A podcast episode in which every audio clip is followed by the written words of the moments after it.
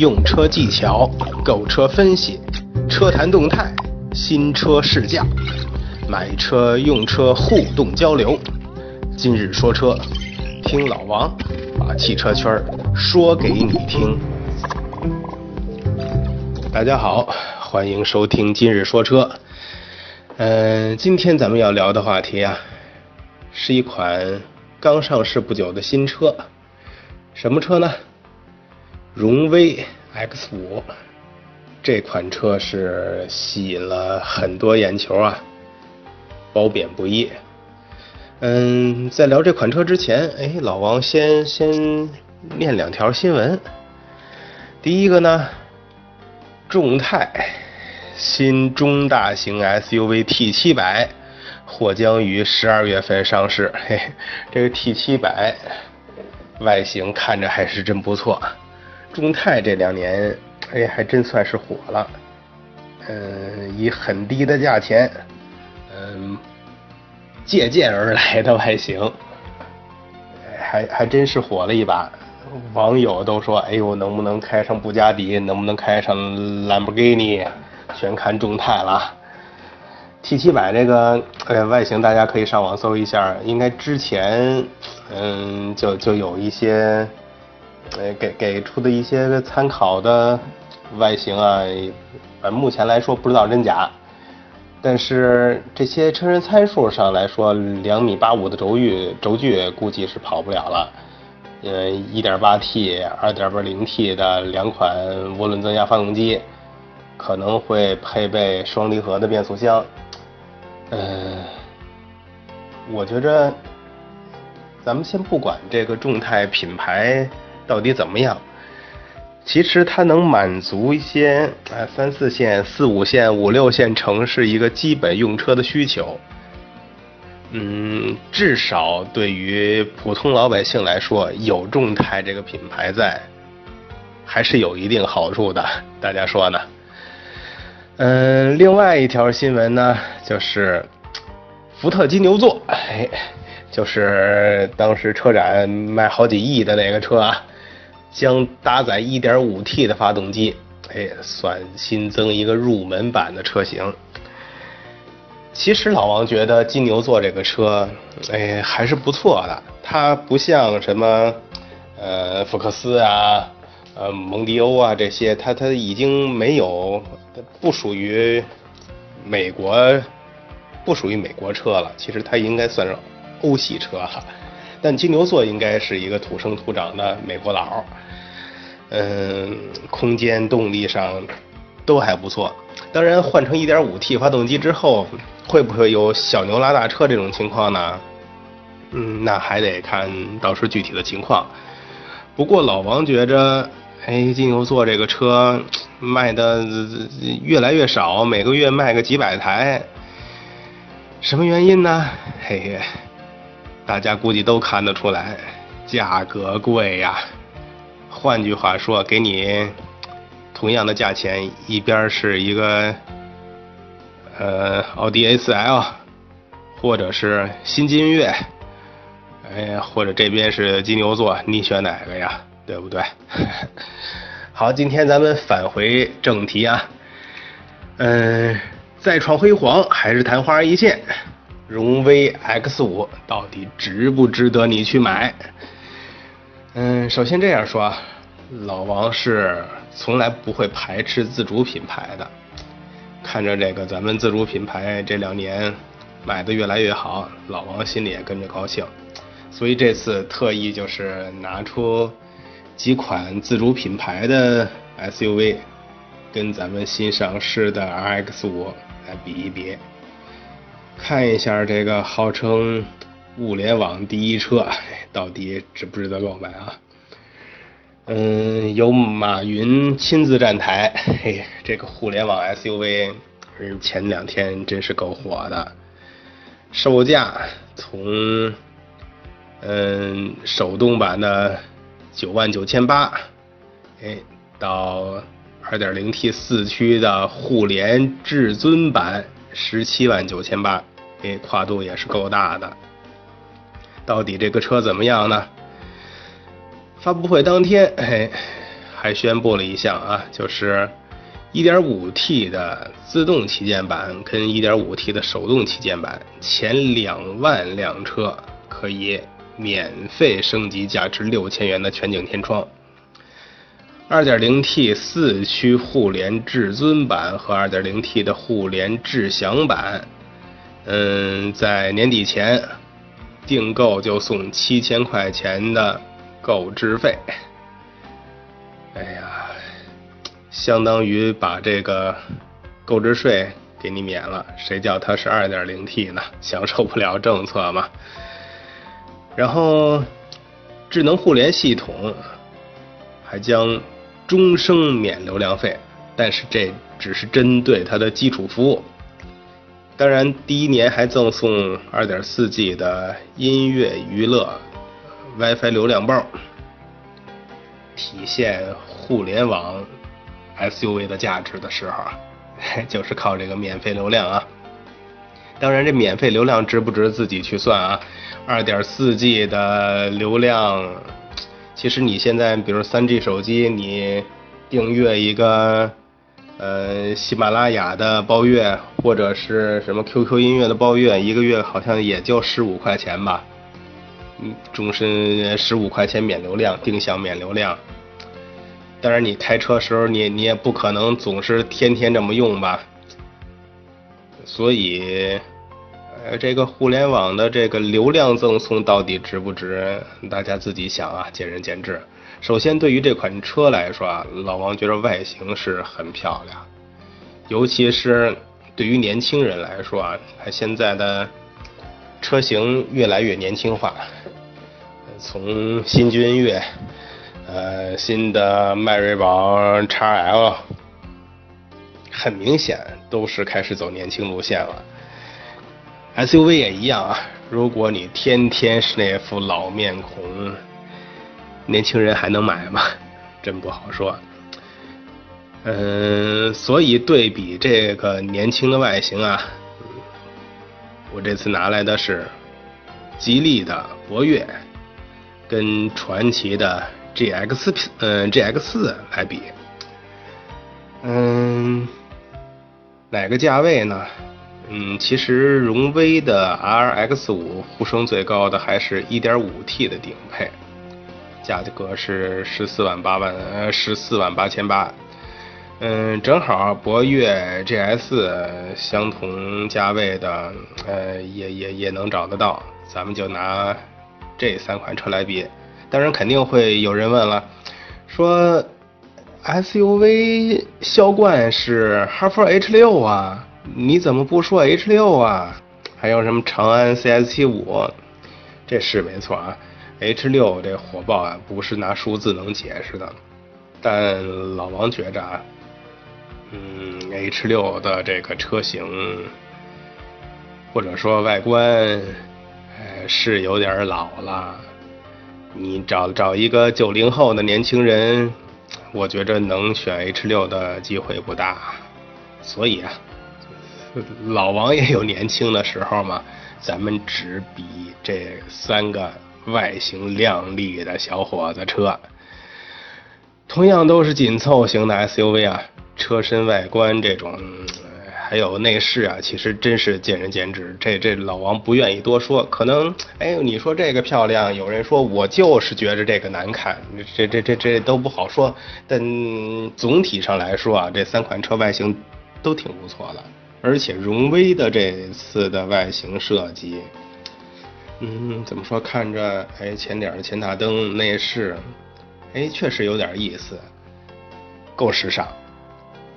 嗯，当然你说了，我我去选车的时候，怎怎么界定这个外观是好是坏，内饰是好是坏，到底漂不漂亮？嗯，到底漂不漂亮？老王有一个独门秘籍啊，这别人我都不告诉你。就是让你女朋友或者老婆来帮你鉴定，听女人的，没错。哎呀，单那那单单身汪怎么办？这这我就管不着了。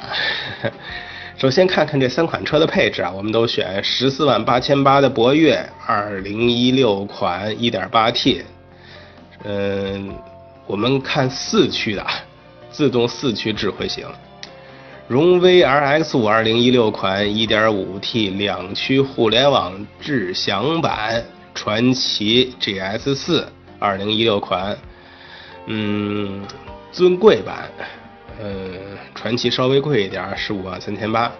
三款车型来说的话，嗯，车身大小差不多，嗯，可能荣威要稍大一点儿，嗯，其中博越。用的是六档手自一体，然后荣威跟传祺都是七速的双离合，嗯，博越的是一点八 T 的发动机，一百八十四马力，然后荣威跟传祺都是一点五 T 的，呃，荣威的马力要大一些，一百六十九马力，传祺的是一百五十二马力。从发动机上来看的话呀，一定是博越更有劲儿一些，哎，但是呢，1.8T 就享受不了购置税的优惠政策了。另外呢，既然是一点八 T，油耗就肯定要高一些了。而且从实际上客户的反馈来看啊，博越的油耗确实偏高。嗯，在城区、市区的路况下，可能得九十个油，相对应的 1.5T 的油耗就要好一些。嗯，这三款车的尺寸没有什么区别的情况下，嗯，那那那我们就要看一下，哎，我的这个博越它是四驱的呀，如果。对四驱有这种偏爱的话，哎，博越这一点有点领先了。嗯，另外一方面啊，看看它的配置，配置上来看的话，博越的四驱，哎，比荣威多了这个前后排的头部气帘儿，传祺也有，但荣威没有，哎，少了个安全性的气帘儿。嗯。然后其他方面呢？全景天窗，哎，这个是传奇没有。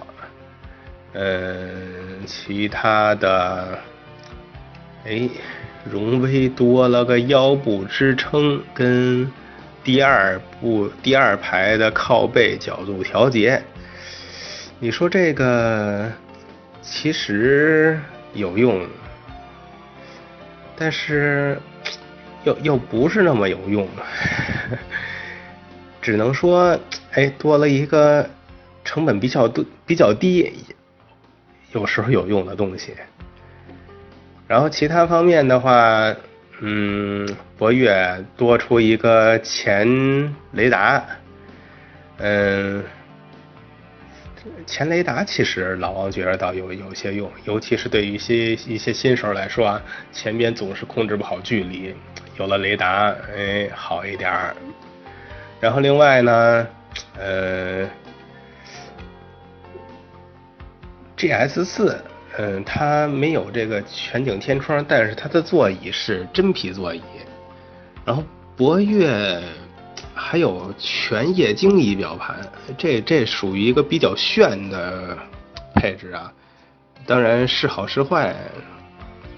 好处呢，就是它确实比较炫；坏处呢，可能是比如说在北方、东北一些低温天气下，液晶仪表盘有的时候天冷了会有一些数据显示的延迟。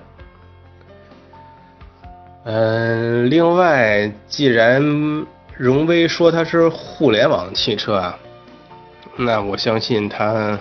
车载互联这方面一定是最棒的，这个就不用多说了。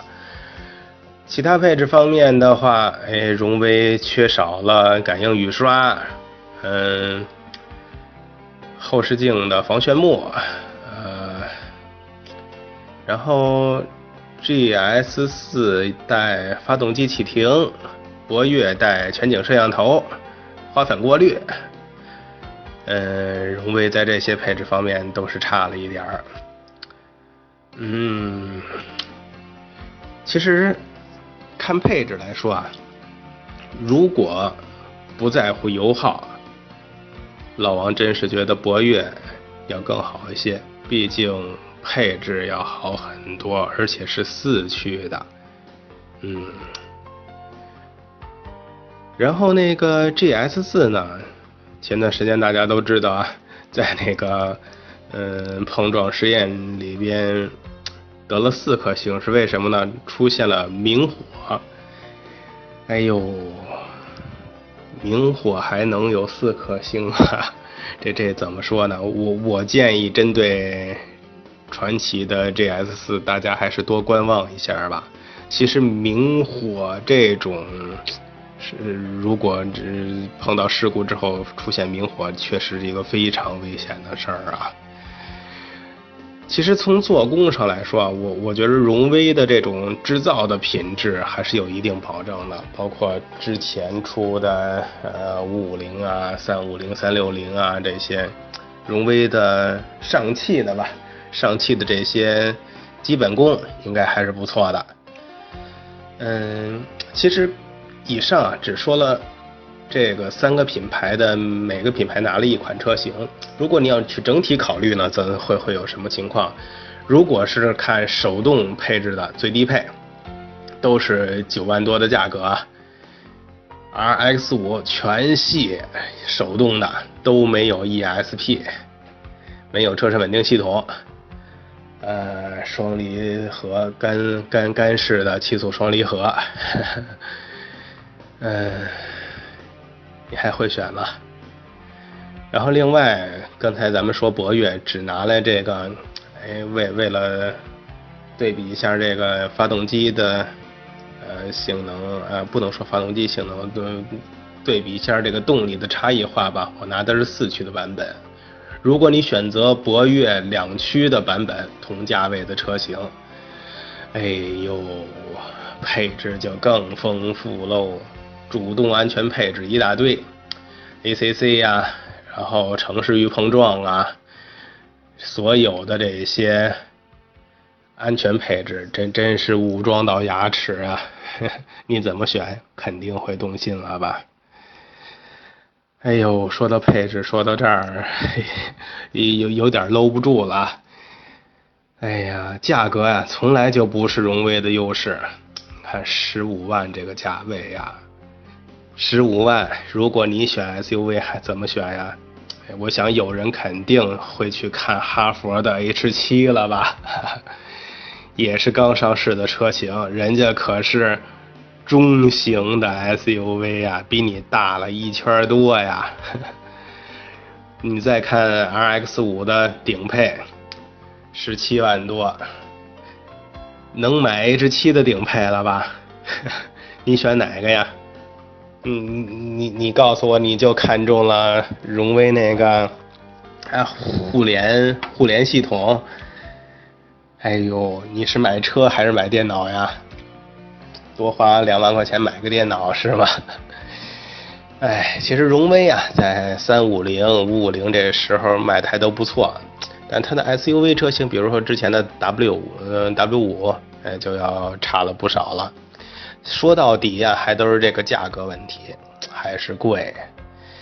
现在呢，您看路上偶尔能见几辆三六零，别的荣威的车，哎呦，还真是少了。哎，单凭这个互联网这个概念，RX 五能火吗？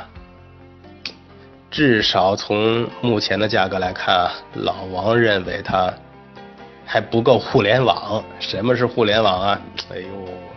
看看小米就知道了，单凭一个这个车载的媒体系统，有有多少人能真正为它来买单呀？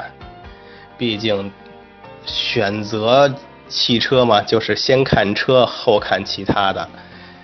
嗯，你的互联网系统既然做不到跟特斯拉那样有很很牛叉的这种智能辅助的驾驶功能。嗯，那那你你把它吹得再牛有什么用呢？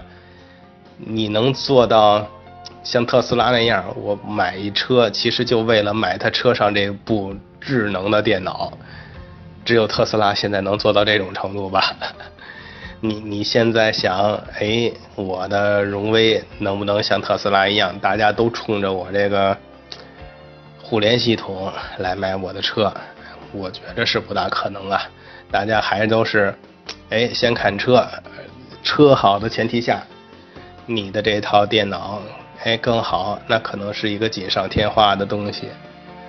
另外呢，老王听说这个阿里这套云 OS 呀，嗯将来会免费提供给所有的车企。哎呦，到那会儿，所有的车都有你这套互联系统，你还有什么优势呀？对不对？哎，感谢大家，今天的话题就到这儿。对于荣威这款车，大家有什么话说，给老王留言，谢谢。